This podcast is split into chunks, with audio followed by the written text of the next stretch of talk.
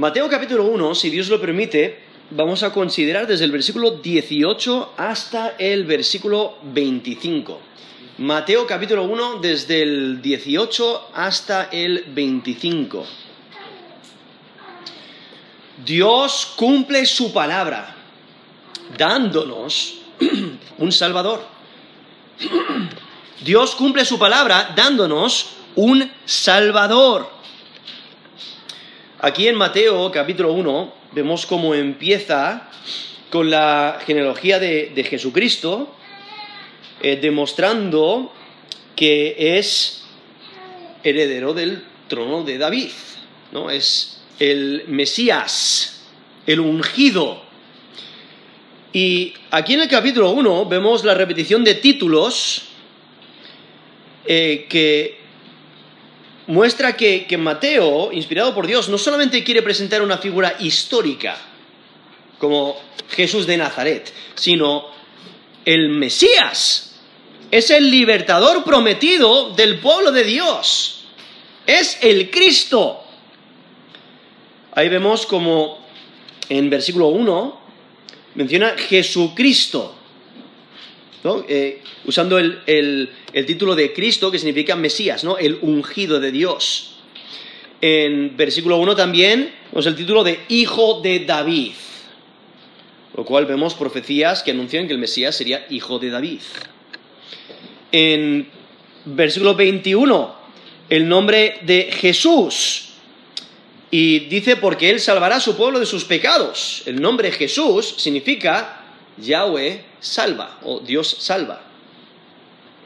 También el título de Emanuel en versículo 23, entonces Mateo 1, 23. Y Emanuel nos, lo traduce diciendo Dios con nosotros. En versículo, bueno, en capítulo 2, versículo 2, le identifica como el rey de los judíos. Cuando vienen eh, estos sabios eh, a adorarle y, le identifican como el rey de los judíos. O sea, aquí en Mateo resalta que Jesucristo es el Mesías, es eh, descendiente del rey David, es, descendiente de Abraham. Y aquí el, texto que vamos a considerar, si Dios lo permite, aquí en Mateo 1, desde el versículo 18 hasta el versículo 25, vemos cómo nos describe la concepción y desde el punto de vista de José, el punto de vista de, María, lo encontramos en Lucas. Lucas, desde el capítulo 1 hasta el capítulo 3, nos va describiendo el, punto de vista de, María. Pero aquí vemos el, el, punto de vista de José, porque para él, él sabe que él no es el padre. Y entonces él está desposado con, con una joven y se deben de mantener puros. Entonces de repente ella está encinta, él sabe que no ha sido él. Entonces, aquí tiene que haber alguna explicación. Y, lo está considerando, pero Dios le da la explicación de que es cumplimiento de la profecía. Y es la manera que Dios usa para, encarnar eh, a, su Hijo. La segunda persona de Trinidad encarnada. Y entonces lo que nos damos cuenta es que Dios está tomando la iniciativa para proveer salvación. Muestra la misericordia de Dios, muestra la lealtad de Dios, muestra que Dios cumple sus promesas, muestra que Dios cumple su plan. Él no promete un Mesías y dice, bueno, ¿sabes qué? Es que no conviene. Mejor, mejor me deshago de, esta, esta, generación tan perversa. No, no, él cumple su palabra. Él muestra su amor y misericordia. Él manda al Salvador. Y lo que demuestra es que el plan de Dios es mejor. Muestra que Dios cumple las profecías. Muestra que el Mesías no es un hombre normal. Sí es 100% hombre. Él, tiene un nacimiento eh, normal, un nacimiento humano por medio de María, pero Él ya existía, no es preexistente. Él es la segunda persona de la Trinidad. Incluso en, el Evangelio de Juan vemos que describe como el verbo de Dios, que está con Dios antes de la creación, y por medio de él fueron creadas todas las cosas, y ese verbo se encarna. Eso es en Juan capítulo 1, donde dice en, versículo 1, Juan 1.1, en el principio era el verbo, y el verbo era con Dios, y el verbo era Dios. ¿no? Identifica al verbo como una persona diferente a Dios, pero también es Dios, entonces tiene la misma naturaleza divina, pero es, diferente persona a, a Dios, Dios Padre. Entonces dice, este era en el principio con Dios y todas las cosas por Él fueron hechas y sin Él nada de lo que ha sido hecho fue hecho. Entonces ese texto le identifica como Dios, le identifica como creador, entonces es antes de la creación, lo que implica es que es preexistente. Y luego en versículo 14, Juan 1.14 dice, y aquel verbo fue hecho carne y habitó entre nosotros y vimos su gloria, gloria como del unigénito del Padre, lleno de gracia y de verdad. Entonces vemos la encarnación del verbo. de la segunda persona de la Trinidad, Él toma forma corporal. O sea, Él, se, humilla, nos dice Filipenses 2, y toma eh, forma humana. Siendo 100% Dios, Él toma la naturaleza humana, 100% hombre. Entonces, por ello es el, Dios hombre, 100% Dios, 100% hombre. Y entonces aquí, en Mateo capítulo 1, del 18 al 25, nos va a describir desde, el punto de vista de José la, concepción. Eh, y lo que vemos es que Dios, el Dios soberano, lleva a cabo su plan. O sea, la concepción del Mesías davídico fue un resultado de la providencia soberana de Dios. Y lo que hace es, presentarnos la conexión entre la genealogía de José y de Jesús. O sea, ¿cómo puede ser Jesús descendiente legal del rey David si José no es su padre? O sea, ¿cómo puede ocurrir eso? Y entonces nos lo describe porque José le pone nombre. Y al ponerle nombre, le está adoptando y le está declarando su hijo legal. Y al adoptarle, al, tomarle como su hijo legal, aunque él no ha sido su padre físico, le está, eh, le, está haciendo eh, un hijo legal. Y por ello es descendiente de David. Y es que Jesús no es el hijo de José, eso es lo que resalta el texto. Es hijo de Dios. Pero, como mencioné antes, no es que tiene un principio. De repente eh, nace Jesús y, no, existía antes. No, no, Él es preexistente. Él es Dios encarnado. Él eh, ha, ha existido desde la eternidad. ¿Qué, lo, que, ocurre aquí es que es su forma física, ¿no? Por ello, Jesús tiene un nacimiento, pero no la segunda persona de la Trinidad. ¿no? Dios se encarna. Y entonces vemos aquí eh, la concepción, la descripción aquí de, de, la concepción. Porque María da a luz un hijo, pero este hijo no es de José. Por eso nos dice Mateo 1.16, aquí mismo en la genealogía, dice, Jacob engendró a José, marido de María, de la cual nació Jesús, llamado el Cristo. Y es que Jesús es adoptado y nombrado legalmente por José. Por eso Jesús es heredero al trono de David. Y Jesús cumple esa promesa que Dios le dio al rey David. Cuando el rey David desea construirle una casa a Dios, Dios le dice, no puedes porque has sido un hombre de guerra, has derramado mucha sangre, entonces no puedes, pero por ese corazón que reflejas, yo te voy a edificar una casa a ti. Y en 2 de Samuel 7, del 12 al 16, dice, cuando tus días sean cumplidos y duermas con tus padres, yo levantaré después de ti a uno de tu linaje, el cual procederá de tus entrañas y afirmará su reino. Perdón, y afirmaré su reino. Él edificará casa a mi nombre, y yo afirmaré para siempre el trono de su reino. Yo le seré a él padre, y él me será a mí hijo. Y si él hiciere mal, yo le castigaré con vara de hombres.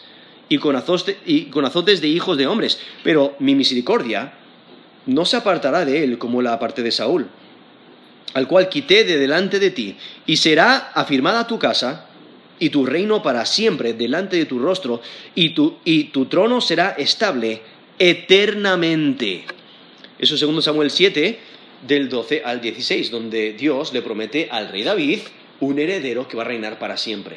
¿Quién es ese heredero? El Mesías, el Cristo. Y aquí vemos el nacimiento de, eh, de, Jesús. Y aquí en versículo 18 dice, el nacimiento de Jesucristo fue así. O sea, aquí, ahora Mateo o sea, acaba de describir la genealogía de, Jesucristo y, ahora eh, indica, ¿no? nos informa de que va a hablar sobre el nacimiento de Jesucristo. Lo interesante es que él no explica quiénes son José y, José y María. No nos explica quiénes son. Eh, implica que, bueno, los vas a conocer, vas a conocer algo de ellos en los siguientes versículos. Eh, tampoco explica la concepción virginal. no, no, explica exactamente cómo ocurre, ¿no? Las escrituras nos dicen que el Espíritu Santo pasó sobre ella y ella concibió. Aquí no lo explica. lo interesante es que aquí usa otra vez el título Cristo, aquí Jesucristo. Jesús, eh, ¿quién es el Cristo? Jesucristo, lo usa como, como ha hecho en la genealogía, conectando esta sección con la genealogía anterior. Ahora, lo que nos explica aquí el versículo 18 es que María está, está comprometida a casarse con José, eh, lo cual es la primera parte de la boda y aquí nos dice, estando, esto es Mateo 1.18, estando desposada María, su madre, con José, antes que se juntasen, se halló que había concebido del Espíritu Santo. ¿Vale? Entonces, aquí podéis notar que describe a María como madre de Jesús. Ella no es madre de Dios. ¿Por qué? Porque Dios es preexistente, Él es antes de la creación, Él no tiene principio, no tiene fin. Entonces, ella no es madre de Dios, ella es madre de Jesús, ¿no? De la encarnación de, Dios. y entonces, por ello aquí dice, estando desposada María, su madre, con José, antes que se juntasen, Ahí lo está dejando muy claro que no han tenido relaciones sexuales. Incluso el texto lo va a confirmar porque, José la quiere, abandonar porque piensa que ha sido fiel. Eh, perdón, piensa que ha sido infiel. Y, entonces vemos que está, eh, eh, está desposada con José. No, está comprometida a casarse con José. Lo cual hay que entender un poquito del, del proceso. O sea, para nosotros eh, no es común eh, un, compromiso tan largo, ¿no? aquí, en, en, la antigüedad, ocurría el compromiso, o sea, se, comprometían, eh, perdón, se, comprometían o se desposaban, ¿no? Era, el, término, y aproximadamente un año después de, que se comprometieran, había una ceremonia pública, donde la mujer se iba a la casa de los... se, iba, de la casa de sus padres a vivir con su marido, pero en ese, en ese tiempo de estar desposados, eh, legalmente ya estaban casados. Lo que pasa es que no vivían juntos, no tenían relaciones sexuales, simplemente había ese periodo de, espera. También hay que recordar que en, Ah, en la antigüedad pues se casaban muy jóvenes. Posiblemente María tendría 13, 14 eh, años, o sea, eran muy jóvenes.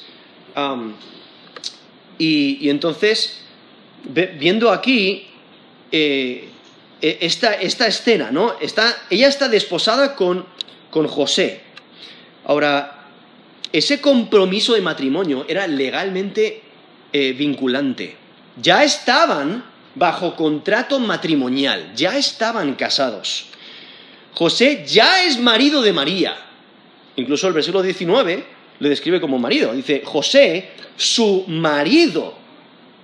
¿No? Ahí en el versículo 19, José, su marido.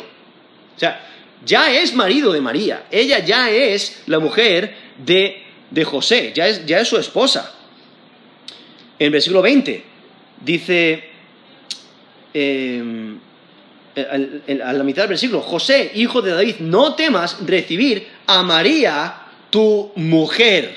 O sea, él ya es marido, ella ya es su mujer, ah, pero aún no viven juntos. Aún no tienen relaciones matrimoniales, no tienen relaciones sexuales. Por eso enfatiza antes de que se juntasen. Eso es lo que dice ahí versículo 18. Algo que, que notar es que en este periodo, si rompían ese contrato de matrimonio, tenían que divorciarse. O sea, era, era, era, requería el divorcio. Solo se podía terminar el contrato con la muerte o con infidelidad matrimonial. Y eso es lo que José piensa que ha ocurrido.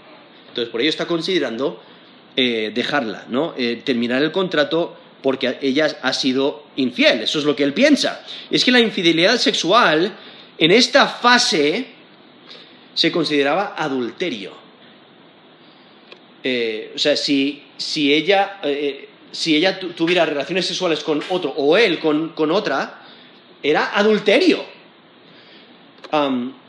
aunque no se había celebrado por completo todo lo que es la boda, pero ya estaba en un contrato matrimonial y, aún tener relaciones sexuales entre ellos, aunque estaban en contrato matrimonial, no era apropiado. Y entonces aquí vemos que resalta que no han tenido relaciones sexuales.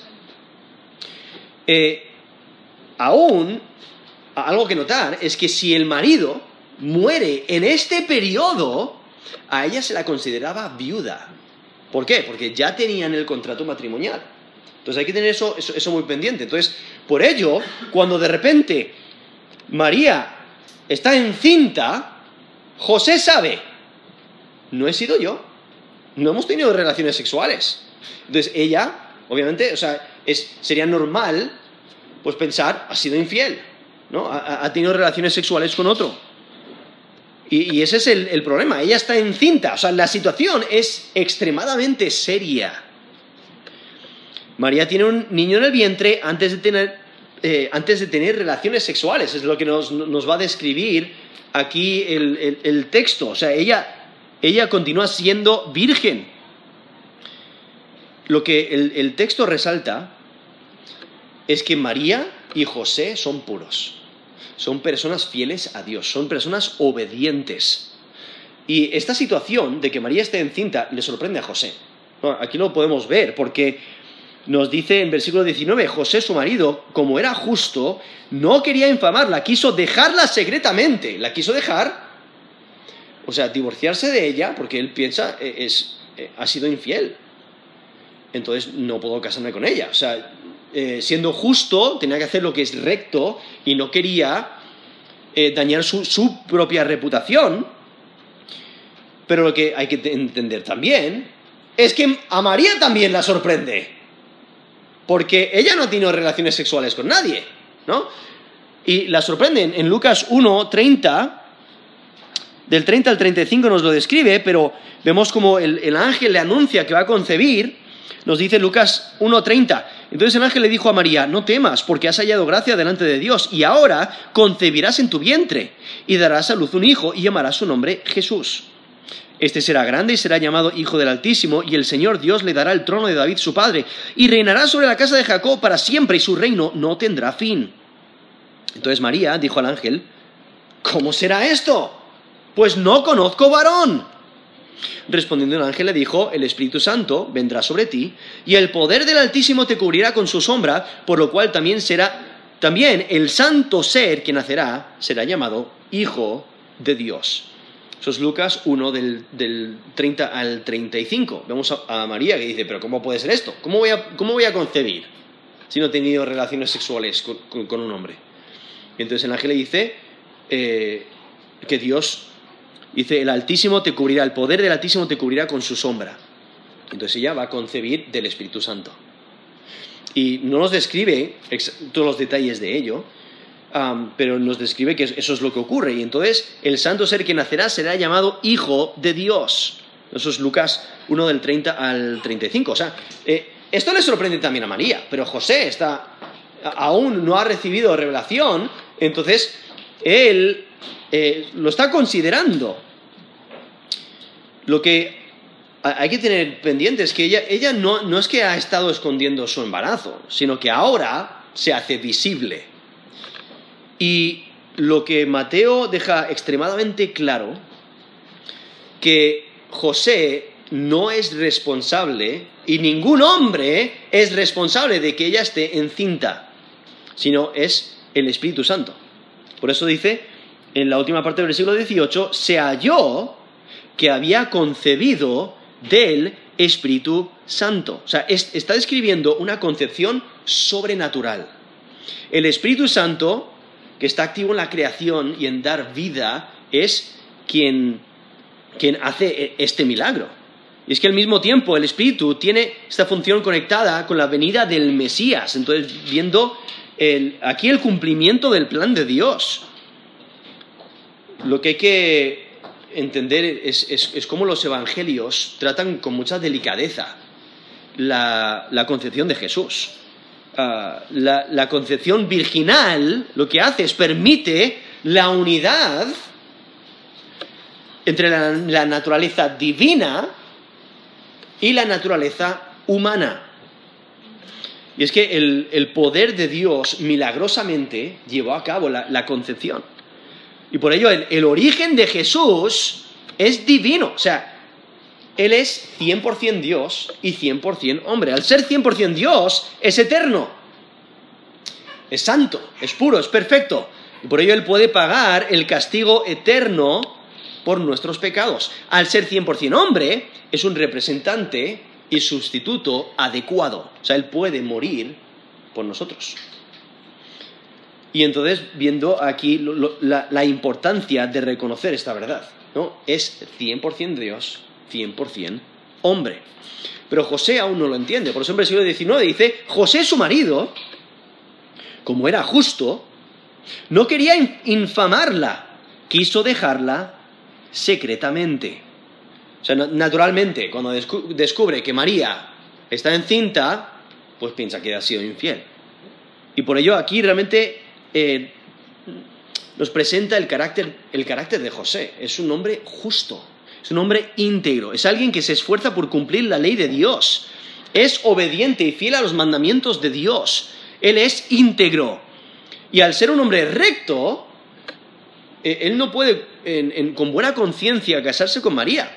Porque casarse con ella, o sea, continuar con la boda, eh, para el tiempo de la boda ya estaría encinta, entonces él, eso, eh, dañaría su reputación, eso sería aceptar la culpa y por ello quiere eh, terminar ese contrato matrimonial. porque la, situación que, que se presenta, él aún no la entiende.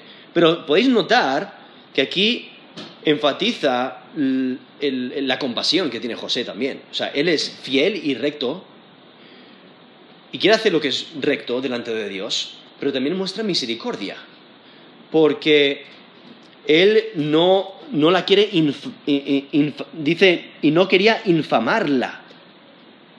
O sea, él, eh, eh, o sea, ese término infamarla es la idea de hacerla un ejemplo de desgracia públicamente. Él no la quiere hacer un objeto de desgracia. Eh, muestra que él no ha sido el culpable,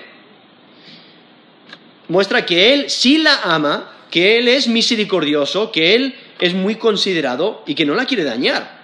Él no quiere arruinar la reputación de ella. Él no la quiere hacer un ejemplo al menospreciarla y castigarla públicamente. Él quiere evitar un escándalo público. Y entonces vemos que él quiere hacer lo que es recto, porque él es recto. Y él sigue la ley cuidadosamente, es piadoso. Y no quiere llevar a cabo esta, la boda porque aparenta que ella ha sido infiel.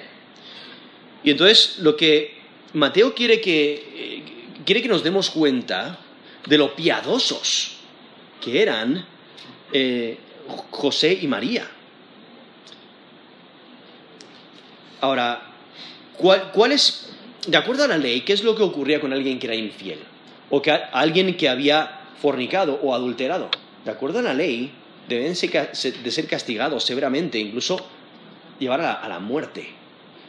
En Deuteronomio 22, del 20 al 24, dice, mas si resultare verdad que no se halló virginidad en la joven, entonces la sacarán a la puerta de la casa de su padre y la apedrearán los hombres de su ciudad y morirá. Por cuanto hizo vileza en Israel fornicando en la casa de su padre. Así quitarás el mal de en medio de ti. Si fuere sorprendido alguno acostado con una mujer casada con marido, ambos morirán.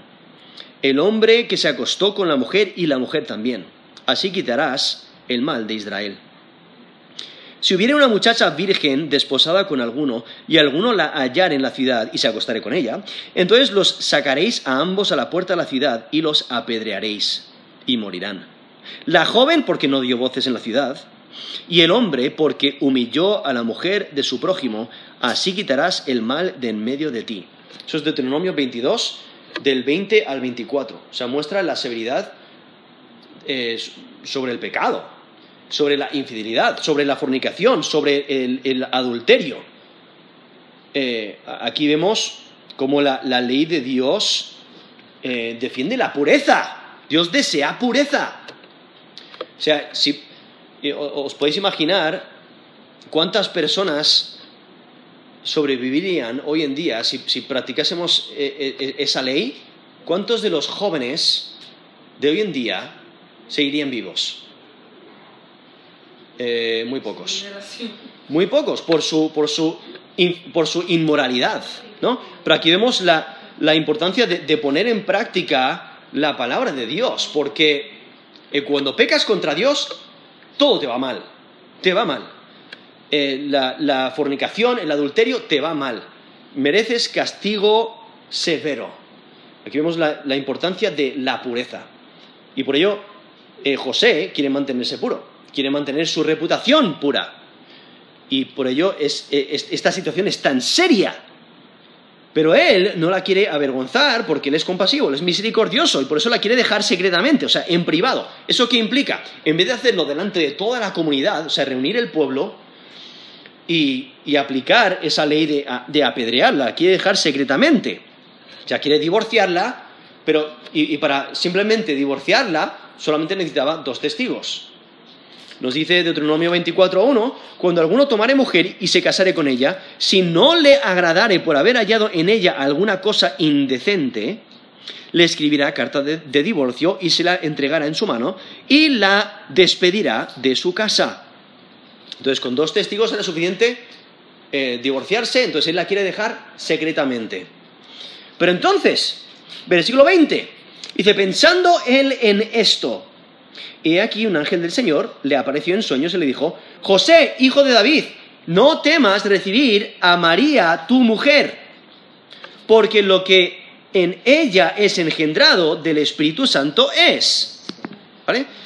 Entonces eso es eh, versículo 20, donde aquí vemos el ángel que le, le anuncia antes de que tome la antes de que, de que se divorcie de María, nos dice que estaba pensando en ello, posiblemente ya había tomado la decisión, él está intentando resolver su dilema de la mejor manera posible, pero vemos aquí Dios interviniendo eh, para, para que se dé cuenta de qué es lo que ha acontecido. Y lo que vemos es que Dios actúa a tiempo. Antes, antes de que José se divorcie de ella, eh, Dios llega a tiempo y le informa. Y vemos como Dios le guía a través de estos tiempos difíciles. Él le dirige a casarse con María y le, manda un ángel para anunciarle, para revelarle lo que ha acontecido. Porque está pensando en ello, le aparece un ángel en sueños, le dijo, José, hijo de David, otra vez haciendo la conexión con la, con la genealogía, dice, no temas recibir a María, tu mujer, porque lo que en ella es engendrado del Espíritu Santo es. Aquí también al, mencionar que es hijo de David, está anticipando esa adopción legal de Jesús, lo cual le identifica como eh, heredero del trono, como hijo de David, y le identifica como el Mesías davídico. Pero vemos cómo Dios comunica su mensaje a través del ángel y él guía, o sea, él dirige las acciones de José. Este texto explica el por qué José cambia de opinión. Él ya estaba considerando eh, divorciarla para mantener su, rectitud, o sea, para mantener su testimonio. Eh, pero aquí vemos, este texto nos eh, explica por qué José cambia su opinión. O sea, Dios le revela que María ha concebido por obra del Espíritu Santo. Entonces, ¿qué es lo que José debe de hacer? Debe de tomar a María para ser su mujer. O sea, debe de, continuar con, eh, la celebración de la boda, etcétera, y tomarla como su mujer. Y debe de adoptar legalmente a Jesús como su hijo al nombrarle. Y entonces, viendo cómo Dios le está dirigiendo a José para saber exactamente qué debe hacer. O sea, Dios le revela su plan por medio de un sueño. Y Dios ha hecho que María engendre un hijo. El niño en el vientre de María es hijo de Dios. Entonces, José, eh, aunque, está en un apuro, Dios, Dios le revela lo que ha acontecido y no debe de divorciar, divorciarse de María, sino debe de aceptarla como su mujer. Dios hace claro su voluntad. José debe de tomar a María como su mujer. Porque el niño que está en el vientre de María es obra del Espíritu Santo. Y entonces le debe de llamar, le debe de dar, darle su nombre. Eh, Dios no le deja a, José a que escoja un nombre, no, porque este es especial y el nombre tiene significado. En versículo 21 dice, y, y dará a luz un hijo y llamarás su nombre Jesús, porque él salvará a su pueblo de sus pecados. O sea, el nombre de Jesús tiene importancia. Lo que significa Jesús es Yahweh salva.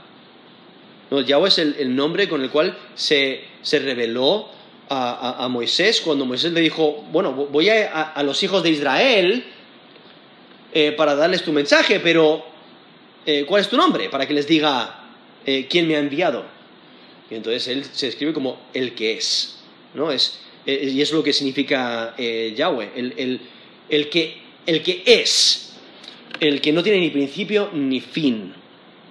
Entonces, eso es lo que significa Jesús. Yahweh salva y es porque eso es exactamente lo que va a hacer. Esa va a ser su función. Por eso dice, porque Él salvará a su pueblo de sus pecados. Es que el nombre de Jesús viene de Dios. Hay que, hay que recordar también que a María también eh, Dios le informó cómo debía de llamar al niño, porque nos dice Lucas 1.31, dice, ahora concebirás en tu vientre y darás a luz un hijo y llamarás su nombre Jesús. Eso es Lucas 1, versículo 31. Pero aquí vemos eh, eh, que Dios le dice a José, él le debe dar el nombre. ¿Por qué? Porque cuando le da el nombre, le está adoptando. Si José acepta al hijo, le da el estatus de descendiente de David. Y por eso José debe, de nombrar a Jesús para reconocerle legalmente como su hijo y al mismo tiempo hijo de David. Entonces, el hijo de Dios sería adoptado por José. Ahora, normalmente a los ocho días se, le se circuncidaba al niño y ahí es cuando se le daba el nombre. Eso es lo que nos dice en Lucas 2.21. Cumplidos los ocho, días para circuncidar, para circuncidar al niño, le pusieron por nombre Jesús, el cual le había sido puesto por el ángel antes que fuese concebido. Eso es Lucas 2, versículo 21. Ahora, dar el nombre era responsabilidad del padre legal. Y por ello, eh, José toma esa responsabilidad. ¿Por qué? Porque Dios le ha dicho que la tome y al nombrarle le está dando estatus oficial de hijo y heredero. Y entonces el significado del nombre eh, viene del Salmo 130, versículo 8, cuando dice, y Él redimirá a Israel de todos sus pecados. ¿No? Ese es el, significado que nos da aquí de Jesús, aquí en Mateo 1, 21, eh, dice, llamará su nombre Jesús porque Él salvará a su pueblo de sus pecados. Muestra la función eh, por la cual ha venido muestra qué es lo que va a hacer. ¿no? El Mesías salva del pecado. El pecado es la causa de, las demás eh, calamidades. Pero este texto da a entender el propósito de la venida de Jesús. Como nos dice Mateo 20, 28, el Hijo del Hombre no vino para ser servido, sino para servir y para dar su vida en rescate por muchos. O sea, esa es la, es razón por la que vino. Ese es, su propósito, para dar su vida en rescate por muchos. Nos dice Mateo 26, versículo 28, porque esto es mi sangre del nuevo pacto, que por muchos es derramada para remisión de los pecados. Eso es Mateo 26, versículo 28. O sea, ese es, e, ese es el propósito, esa es la razón por la que vino, para salvar. Y es que Jesús obtiene salvación de los pecados una vez por todas, porque su, sacrificio es suficiente. Por ello, incluso en, Hebreos resalta eh, esa verdad. Dice en Hebreos 10, 10, en esta voluntad somos santificados mediante la ofrenda del cuerpo de Jesucristo, hecha una vez para siempre. ¿Por qué? Porque con su ofrenda hace perfectos para siempre a los santificados. Eh, nos dice Hebreos 9:12. Eh, dice, que se presenta, dice, no por sangre de machos cabríos ni de becerros, sino por su propia sangre, entró una vez para siempre en el lugar santísimo, habiendo obtenido eterna redención. O sea, para eso vino y eso es lo que hizo. Murió en la cruz por nosotros, obteniendo eterna redención. Ese era el propósito por el cual vino. ¿no? dice, porque Él salvará a su pueblo de sus pecados. Y entonces el texto, aquí en versículo 22, eh, nos dice que esto es cumplimiento de la palabra de Dios, es cumplimiento de profecía, porque en versículo 22 dice, todo esto aconteció para que se cumpliese lo dicho por el Señor por medio del profeta, cuando dijo, he aquí una virgen concebirá y dará a luz un hijo, y llamará su nombre Emanuel, que traducido es Dios con nosotros. Y es que José necesita saber que lo que está aconteciendo eh, es, obra de Dios y realmente le identifica que lo que está aconteciendo está cumpliendo la palabra de Dios. Dios está controlando todo aspecto del nacimiento del Mesías. Dios en su soberanía llevó a cabo su voluntad.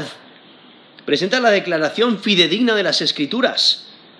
Dios siempre cumple sus promesas. Nos dice Isaías 48, sécase la hierba, marchítase la flor, mas la palabra del Señor, mas, la palabra de Dios nuestro permanece para siempre. Eso es Isaías 48 o en Mateo 5, del 18 al 19. Dice, porque de cierto os digo que hasta que pasen el cielo y la tierra, ni una jota ni una tilde pasará de la ley hasta que todo se haya cumplido. De manera que, de manera que cualquiera que quebrante uno de estos mandamientos muy pequeños, y así enseñe a los hombres, muy pequeño será llamado en el reino de los cielos. Mas cualquiera que los haga y los enseñe, este será llamado grande en el reino de los cielos. Eso es Mateo 5, del 18 al 19. O sea, la palabra de Dios se cumple. Y aquí vemos cumplimiento de una de las profecías, eh, y es el texto o sea, de la profecía de Isaías, Isaías 7, 14, donde nos dice, el Señor mismo os dará señal, he aquí que la Virgen concebirá y dará a luz un hijo llamará su nombre Emanuel. Esa señal ahí en Isaías 7, 14 es la señal es una confirmación futura. ¿no? Isaías lo que ve en el contexto del rey Acaz de Judá eh, Isaías ve una amenaza, una amenaza no solamente a Acaz, rey de Judá, sino a la casa de David, quienes han sido infieles. O sea, ellos han sido infieles a Dios y entonces ahí está amenaza. E Isaías pronuncia su profecía contra esta casa rebelde. Y entonces el nacimiento del Emanuel sigue los eventos. Ocurrirá cuando la dinastía de David haya perdido su trono. Y entonces vemos eh, esa palabra profética a Judá, ahí en Isaías 7, del capítulo 7 hasta el capítulo 9, versículo 7, y a Efraín, del capítulo, en Isaías 9, del, eh, del 8 hasta el capítulo 11, 16, eh, esas dos profecías, la palabra profética a Judá y a Efraín, tienen paralelos, porque hay momento de la decisión y la amenaza de la ira de Dios, hay tiempo de juicio mediado por Asiria, o sea, Asiria es quien trae ese juicio, Dios los envía para, para castigarles, la destrucción de los enemigos de Dios y la salvación del remanente, y luego la promesa y la esperanza de un rey davídico, quien reina y trae prosperidad. Por ello es necesario eh, no, no, tomar el texto de Isaías 7:14 de manera aislada, o sea, sacarla de contexto, sino entender que esa profecía a Judá eh, va, va junto, o sea, hay, que tratarla como una unidad, porque en Isaías 7:14 habla de el Emanuel prometido. En Isaías 8:8 menciona que él va a poseer la tierra. En Isaías 8:10 que los enemigos van a ser frustrados por la obra de, este rey, y que va a aparecer en Galilea de los gentiles como una gran luz, nos describe allí en Isaías 9 del 1 al 2. Y luego en Isaías 9 del 6 al 7 vemos a este niño que nace, el niño que nace de la Virgen, teniendo títulos divinos. Y teniendo un gobierno eterno y, un gobierno que, da, que, que, provee paz y esa paz no tiene límite. Porque nos dice Isaías 9, del 6 al 7, dice, porque un niño nos es nacido, hijo nos es dado, y el principado sobre su hombro, y se llamará su nombre admirable, consejero, Dios fuerte, Padre eterno, príncipe de paz.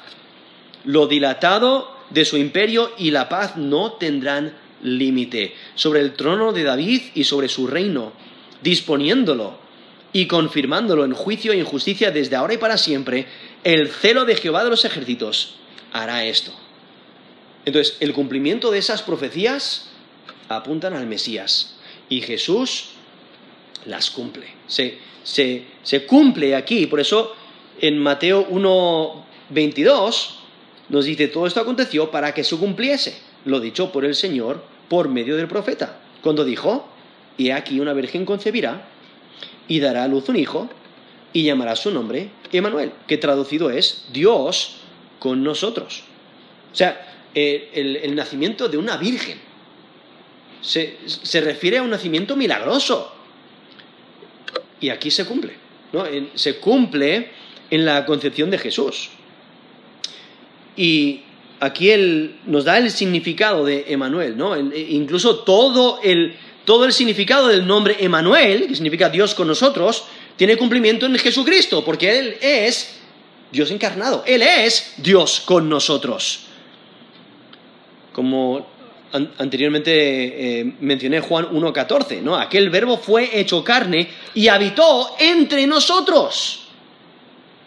Eso es Juan 1.14. Y es que la bendición más grande es que Dios more con su pueblo. Y lo que hace Mateo es identifica a Jesús como Dios, pero lo identifica como Yahweh. Porque en Mateo 3.3 dice, eh, le dice al, cuando está hablando de, de Juan el Bautista, dice, este es aquel de quien habló el profeta Isaías cuando dijo, voz del que clama en el desierto, preparad el camino del Señor, enderezad sus sendas. Ahora, lo está aplicando a Jesús. Pero Isaías eh, lo aplica a Yahweh. cuando dice en Isaías 43, voz que clama en el desierto, preparad camino a Jehová. Ahí lo, traduce, eh, traduce el nombre Jehová, pero es el, término, el nombre Yahweh. Entonces significa a Jesús con Yahweh. Él es Dios con nosotros. Lo cual eh, nos, impacta, porque incluso Jesús mismo dice en Mateo 28, 20, He aquí, yo estoy con vosotros todos los días, hasta el fin del mundo. Entonces Jesús mismo promete estar con nosotros hasta el fin del mundo. Y Él es Dios encarnado. Eh, lo que enfatiza aquí el texto es que el Mesías es mucho más que, eh, un, hijo de David. No, sí es el hijo de David, descendiente de David, pero es el hijo de Dios. Por ello, cuando Jesús está hablando con los fariseos, e, e, ellos no entienden ese concepto. ¿Cómo puede ser el hijo de David el Señor de David? Cuando Jesús le dice, ¿qué pensáis del Cristo? ¿De quién es hijo? Le dijeron de David. Él les dijo, pues, ¿cómo David en el Espíritu le llama Señor? Diciendo, dijo el Señor a mi Señor, siéntate a mi derecha hasta que ponga a tus enemigos por estrado tus pies. Pues si David le llama Señor, como es su hijo. Y está usando el texto de Salmo 110, versículo 1. pero ahí en Mateo 22, del 41 al 45, lo que Jesús está diciendo es que, mira, no entendéis que la razón por la que el hijo de David, eh, eh, el Mesías, es Señor de David, es porque el Mesías es Dios encarnado y por ello es Señor, porque es 100% Dios, pero 100% hombre. La razón por la que es hijo de David es porque José, quien es hijo de David, le adopta legalmente y por ello hace que Jesús eh, tome ese, título legal, hijo de David.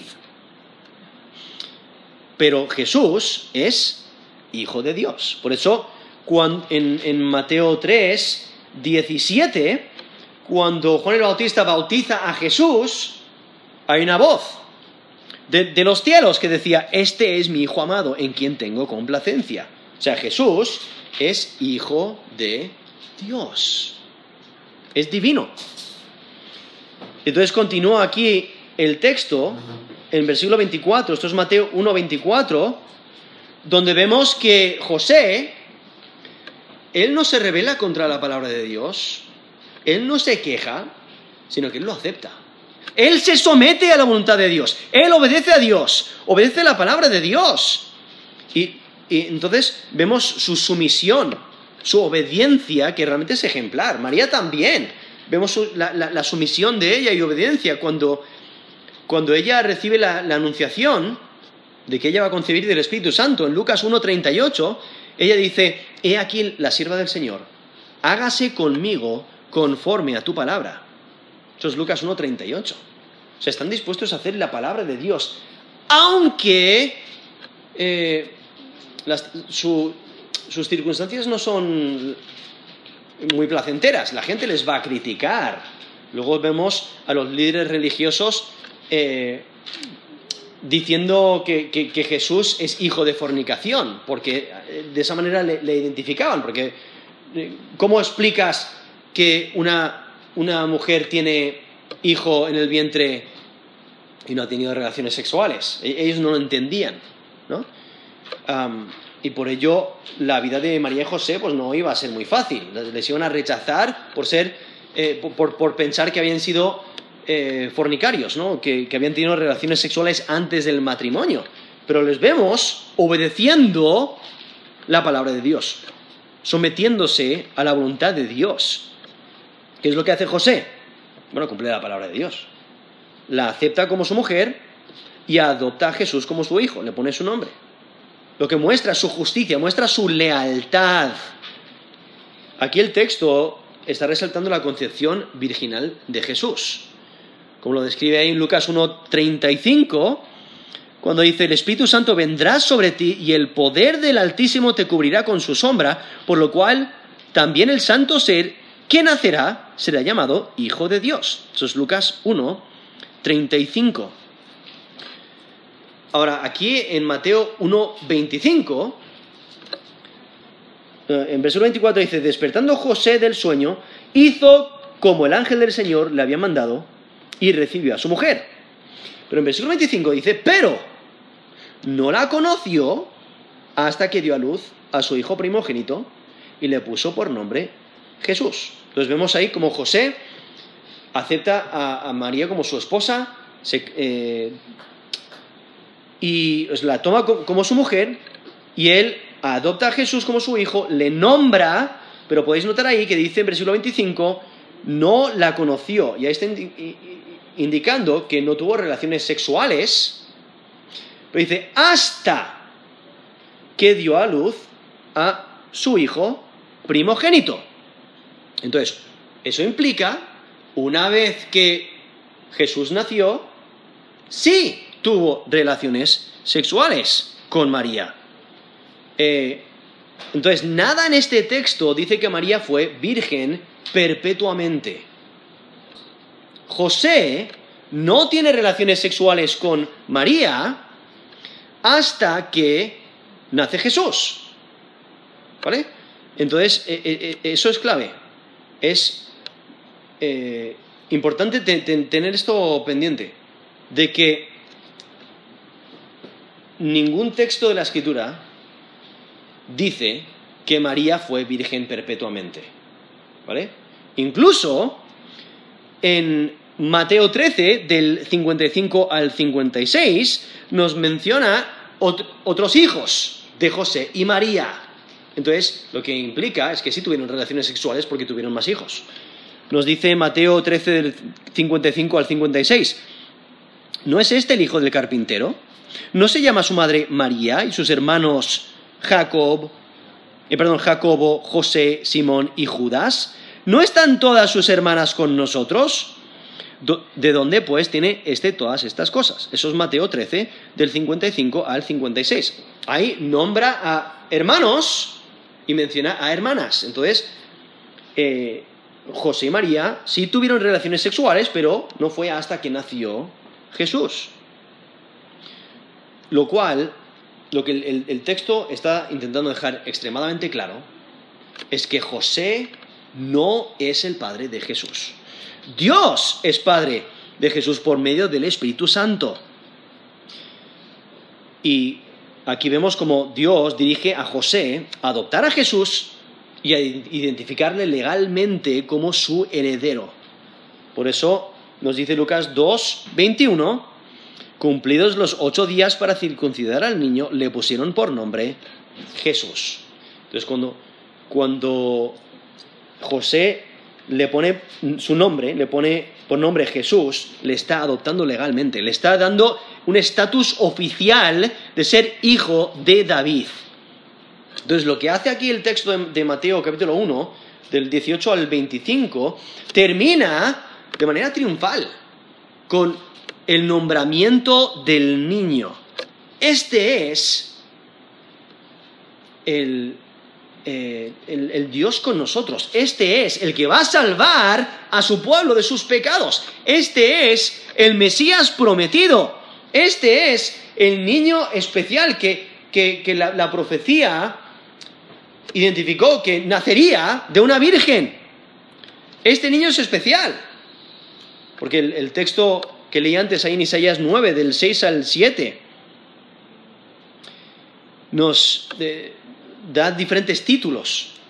Dice, se, llama, se llamará su nombre admirable, consejero, Dios fuerte, Padre eterno, príncipe de paz. Lo dilatado de su imperio y la paz no tendrán límite sobre el trono de David y sobre su reino, disponiéndolo y confirmándolo en juicio y en justicia desde ahora y para siempre. El celo de Jehová de los ejércitos hará esto.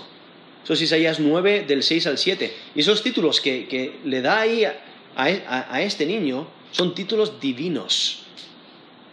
Entonces, por ello está identificando al Mesías como el rey davídico, descendiente del rey David, pero también es hijo de Dios.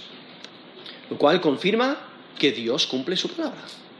Dios cumple sus promesas. Él provee el Salvador prometido, el cual, como nos dice aquí, salvará a su pueblo de sus pecados. Eso debería de darnos gozo. El saber que Dios mandó al Salvador. Eh, cumplió su palabra dándonos un Salvador para que nosotros pudiéramos tener vida eterna, perdón de pecados, salvación de nuestra alma, tener, eh, poder tener una relación con Dios, poder disfrutar de la eternidad con Dios por la obra de Cristo en la cruz. Entonces, cuando consideremos aquí eh, este texto, cuando pensemos en el, nacimiento de Jesús, cuando consideremos la vida de Jesús, su muerte y su, resurrección, debemos de ver la confirmación de, de, la palabra de Dios, de sus promesas, y saber que Dios ha cumplido sus promesas en el pasado, va a cumplir sus promesas en el futuro. Podemos confiar en la salvación que Él provee, porque el Salvador, a quien, quien envió, es su Hijo. 100% hombre, 100% Dios, es, un, es el Salvador perfecto. Y es que Dios cumple su palabra dándonos un, Salvador. Vamos a terminar en oración.